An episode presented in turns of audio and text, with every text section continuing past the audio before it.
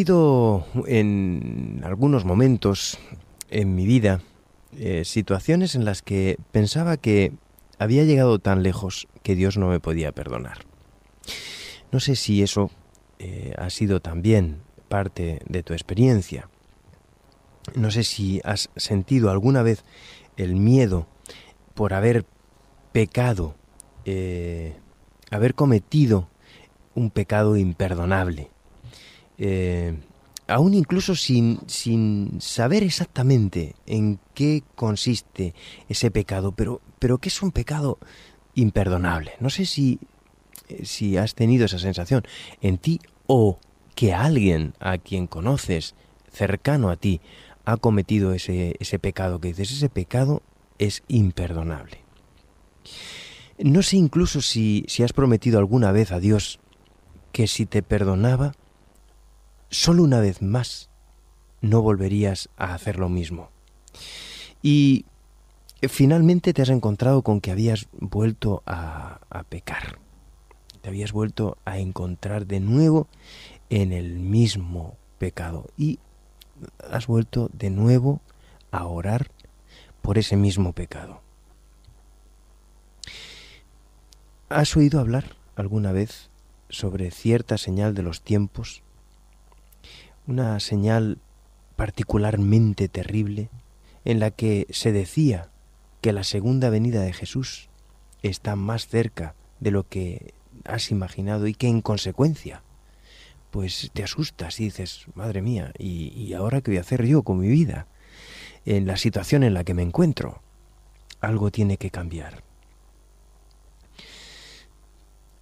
hay que reflexionar, y me gustaría por ello hacerlo en el día de hoy, acerca de la obra del Espíritu Santo en cuanto a la purificación del cristiano.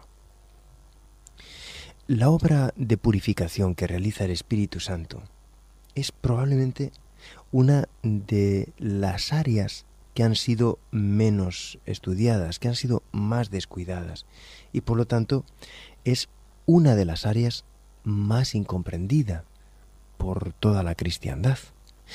Cuesta trabajo a veces entender cómo es posible que el Espíritu Santo hace esa, esa labor. ¿Qué sabemos nosotros exactamente acerca de la santificación?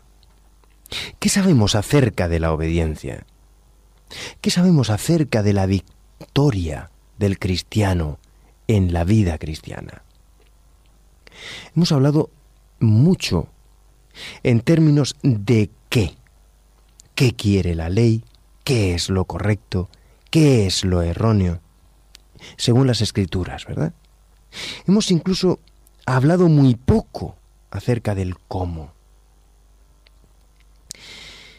Y si no comprendemos cómo se produce la obediencia.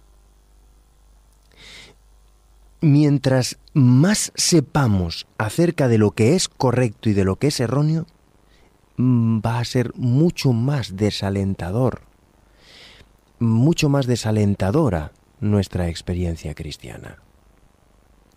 No es tan importante el qué como el cómo. Algunos tienen la impresión de, de que después de haber caminado hacia el altar o hacia la pila bautismal, todo ocurrirá más o menos automáticamente, si son sinceros. Para muchos jóvenes, la seguridad de la salvación que experimentan con la justificación resulta una experiencia muy breve demasiado pronto terminan descubriendo que todavía prevalecen muchos de los antiguos problemas. Y en realidad, pues las muchas tentaciones, las muchas debilidades que antes tenían, eh, pues siguen ahí latentes, no, no terminan de cambiar. Y entonces para tratar una vez más de hallar la fórmula mágica que sí que les dé el resultado y que los haga sentirse mejor, pues intentan mm, nuevas fórmulas que no acaban de dar resultado. Y es que no terminamos de aprender cómo manejar el problema del pecado que se encuentra en nuestras vidas. Es algo que, que no sabemos muy bien cómo manejarlo, pero en el fondo porque nos hemos quedado atrapados en el qué del pecado y no en el cómo resolver el problema del pecado. Incluso algunos que permanecen en el seno de la Iglesia, después de tratar en vano de ser buena gente, después de fracasar una y otra vez, terminan llegando a la conclusión de que la santificación es la obra de toda la vida. Y entonces esperan alcanzarla un buen día antes de morir, para que en el fondo la muerte les tome prevenidos, les tome preparados. Y es que, a fin de comprender la obra del Espíritu Santo, de purificar el corazón de todo pecado, es esencial definir, en primer lugar, qué es el pecado. ¿Cuál es la esencia del pecado? ¿Qué es el pecado en esencia? Y a fin de vencerlo, es vital no sólo que seamos capaces de definir el pecado, sino saber por qué medio se puede obtener la victoria sobre el pecado. Me gustaría considerar contigo, en primer lugar, una definición de pecado. Seguro que has oído hablar alguna vez sobre Primera de Juan capítulo 3 y versículo 4, donde nos dice, el pecado es transgresión de la ley. Probablemente este es el pasaje que citamos con más frecuencia, no cabe duda. Pero añadimos otros dos textos, el de Romanos 14, 23, y todo lo que no es de la fe es pecado, o Juan 16, 9, donde Jesús habla acerca de la obra del Espíritu Santo, de convencer al mundo de pecado. Dice, cuando habla de que el Espíritu Santo vendrá para convencer de pecado ciertamente porque no creen en mí. Si realmente el pecado consistiera únicamente en violar la ley, si esa fuera realmente la única razón, entonces todo lo que tendríamos que hacer para ser salvos sería guardar la ley. Pero la pregunta es la siguiente. ¿realmente yo me salvo guardando la ley?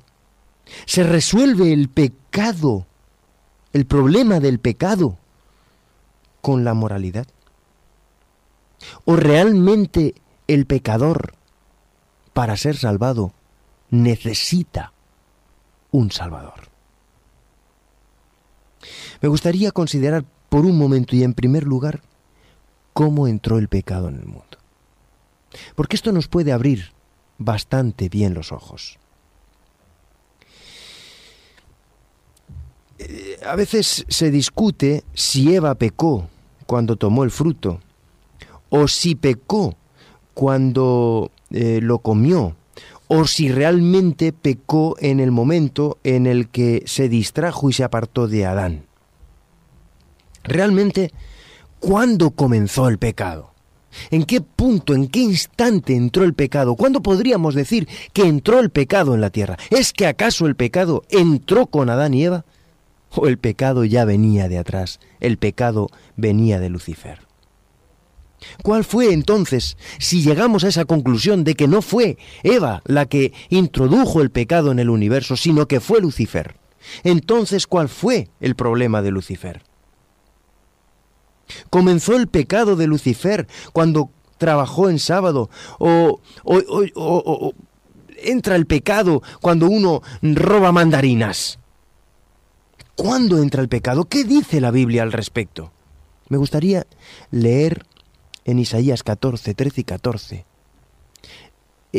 la definición de ese momento histórico y cronológico en el cual Lucifer comete el pecado. Tú que decías en tu corazón, subiré al cielo, en lo alto, junto a las estrellas de Dios ensalzaré mi solio, y seré semejante al Altísimo. Realmente Lucifer pecó cuando dejó de depender de Dios, cuando comenzó a depender de sí mismo. Y esto ocurrió en el momento en el que Lucifer pierde la confianza en su Creador. Cuando trata de endiosarse a sí mismo, cuando cree que realmente no es necesario presentarse a adorar al Creador cada día, como era la instrucción. La base del pecado radica en la dependencia propia. Y eso es lo que ocurrió con Eva. Satanás le presentó exactamente la misma tentación, lo que le había conducido a su propia caída. Seréis como dioses. La dependencia propia termina obligatoriamente resultando en la separación de Dios. Quizá al principio eso nos pase desapercibido, quizá al principio esa no sea realmente la cuestión que más nos preocupe, ni siquiera la más perceptible. Pero en efecto, cuando el hombre termina de creer que Dios es su creador y que Él es criatura, comienza la separación de Dios. Quebrantar los mandamientos es la acción pecaminosa que resulta del pecado. Volvamos a primera de Juan capítulo 3, versículo 4. Y consideremos el texto completo. Nos dice, todo aquel que comete pecado infringe también la ley. Luego no estamos hablando de que el pecado es la infracción de la ley, sino que la infracción de la ley es la consecuencia del pecado, porque el pecado en sí mismo es la separación de Dios. El énfasis que tenemos que tener claro no está en que el problema se ciñe en cumplir o en guardar la ley, sino en permanecer en Dios o en nosotros mismos. Considerar que realmente nuestro Dios es nuestro creador o presumir que nosotros somos dioses en nosotros mismos. Cualquiera que se separa de la relación de dependencia de Dios. Cualquiera que confía en sí mismo, de hecho, ya está violando los mandamientos. El pecado es vivir separado de Dios. Esa es realmente la transgresión de la ley. Y siendo que la base de la ley de Dios es la dependencia de Él y no de uno mismo, cada vez que alguien se separa de Dios, cada vez que alguien cree ser su propio Dios, inevitablemente quebranta el resto de la ley, antes o después termina cayendo en la transgresión de la ley. Por otra parte, la premisa fundamental de la justificación por la fe en Jesús es que la humanidad no alcanza la justicia separada de Jesús. En Juan 15:5 nos dice, sin mí nada podéis hacer. Filipenses 4:13 añade incluso, todo lo puedo en Cristo que me fortalece.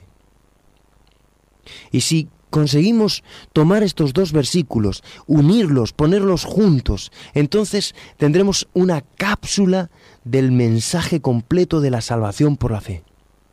En efecto, sí, sin Cristo nada podemos hacer. Sin embargo, y a cambio, con Cristo, mi querido amigo, todo, absolutamente todo lo podemos hacer. Entonces, la solución es clara. No hay duda. La solución reside en permanecer en Jesús. Juan 17.3 aclara también, esta es la vida eterna, que te conozcan a ti, el único Dios verdadero, y a Jesucristo, a quien has enviado. Pero la pregunta es, ¿cómo puedes permanecer en Cristo? ¿Cómo puedes conocer a Cristo? mediante una relación permanente, constante, continua. Porque todo lo que no sea eso es pecado. El pecado es separación de Dios. El pecado es dependencia de uno mismo. Y la justificación no es posible solamente a través de la conexión con Jesús y la relación de fe con Él. La justificación es el pilar basado en la permanencia en Él. Una conexión con Jesús, una relación de fe con Él, pero de forma permanente. Nadie sigue siendo justo si abandona esa relación permanente con Jesús. Nadie sigue siendo justo si esa relación con Cristo no se caracteriza por la comunión diaria con Él, si no se cultiva mediante la entrega cotidiana a su dirección, en vez de tratar de ejercer el control sobre nosotros mismos.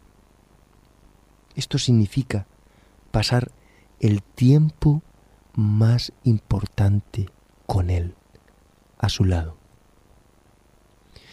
Puede ser que vayamos por la mañana a Él, pero a lo largo del día nuestra atención termine distrayéndose de mantener nuestros ojos fijos en Él. Y ahí corremos un grave peligro.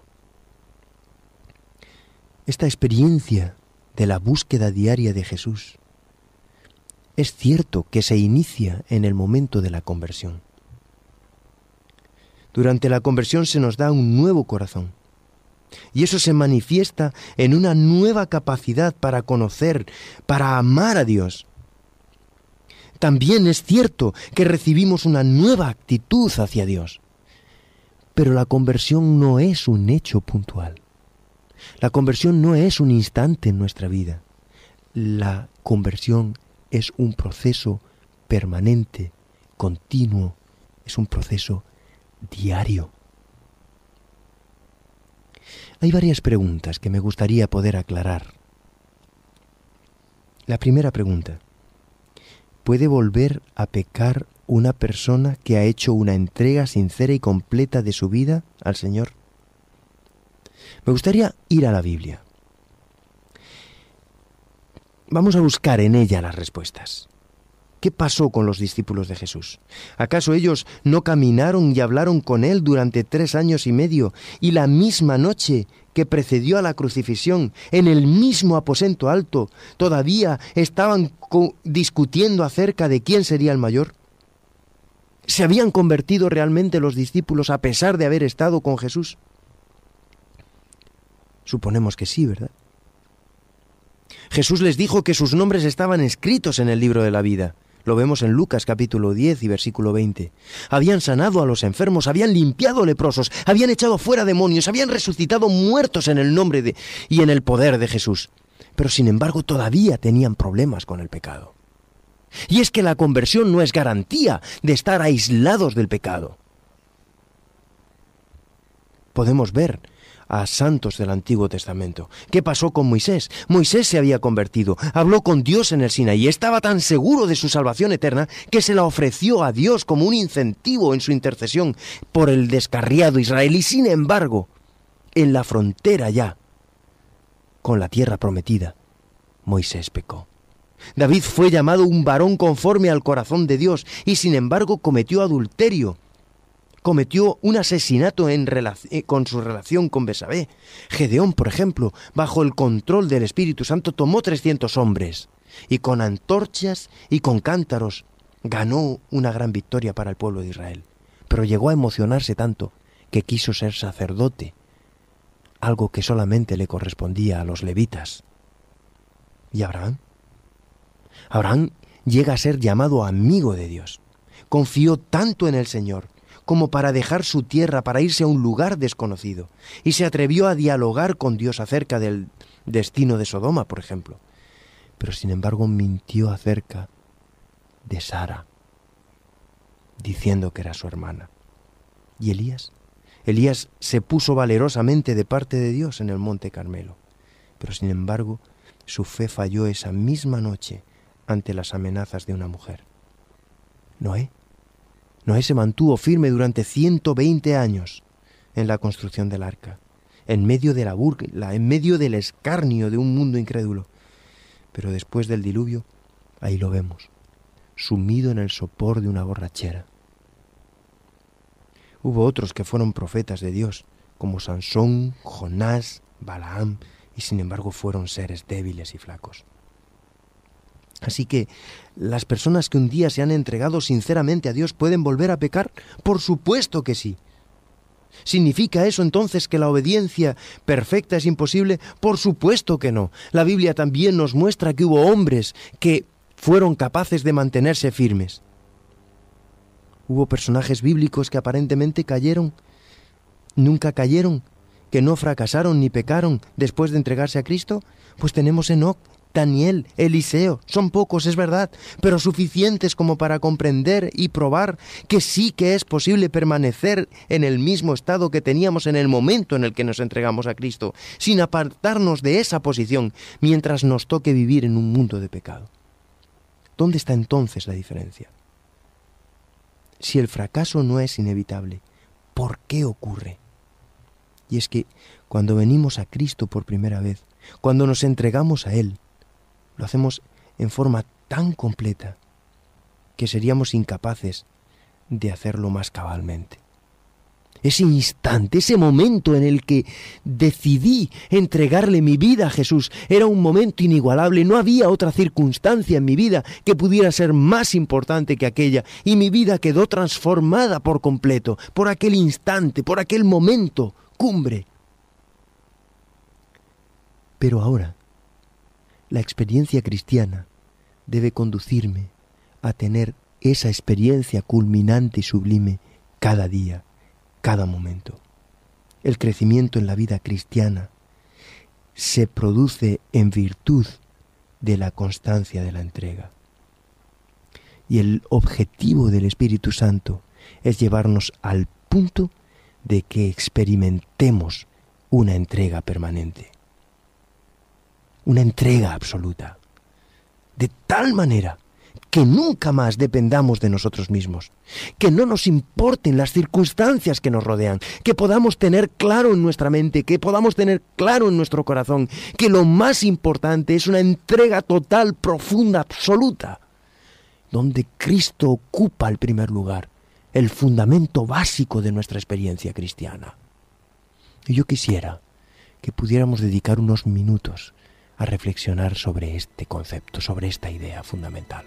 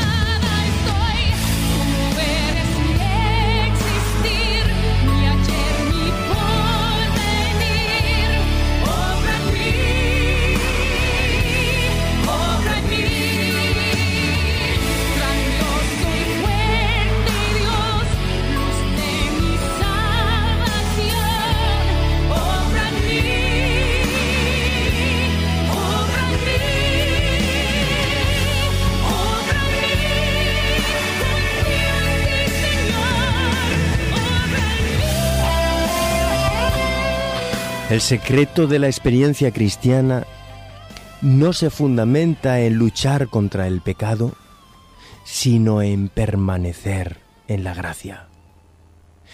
Se trata de rogar cada mañana, cada instante, que Dios abra nuestras mentes para que comprendamos que somos criaturas dependientes de Él, que es Él el que necesita entrar en mi vida y transformarla por completo. Se trata de una nueva creación que debe producirse como consecuencia de una relación permanente con Él. No, no importa cuál sea la dimensión de tus pecados hasta aquí. Ese no es el problema. Lo que verdaderamente importa, lo que verdaderamente es trascendente, es cómo ha sido tu relación de Dios, con Dios hasta aquí. Y lo más importante y lo más trascendente, cómo va a ser tu relación con Dios a partir de hoy, a partir de aquí porque es en la relación con Dios permanente, no en la obsesión del pecado, donde yo voy a poder crecer espiritualmente. Es verdad que habrás llorado amargamente por haber fracasado en tus intentos de permanecer con Dios, pero eso no es importante.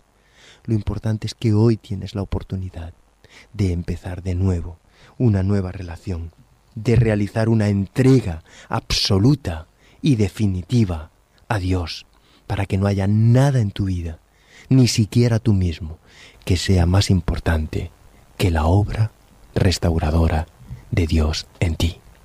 Te habló José Manuel Martínez.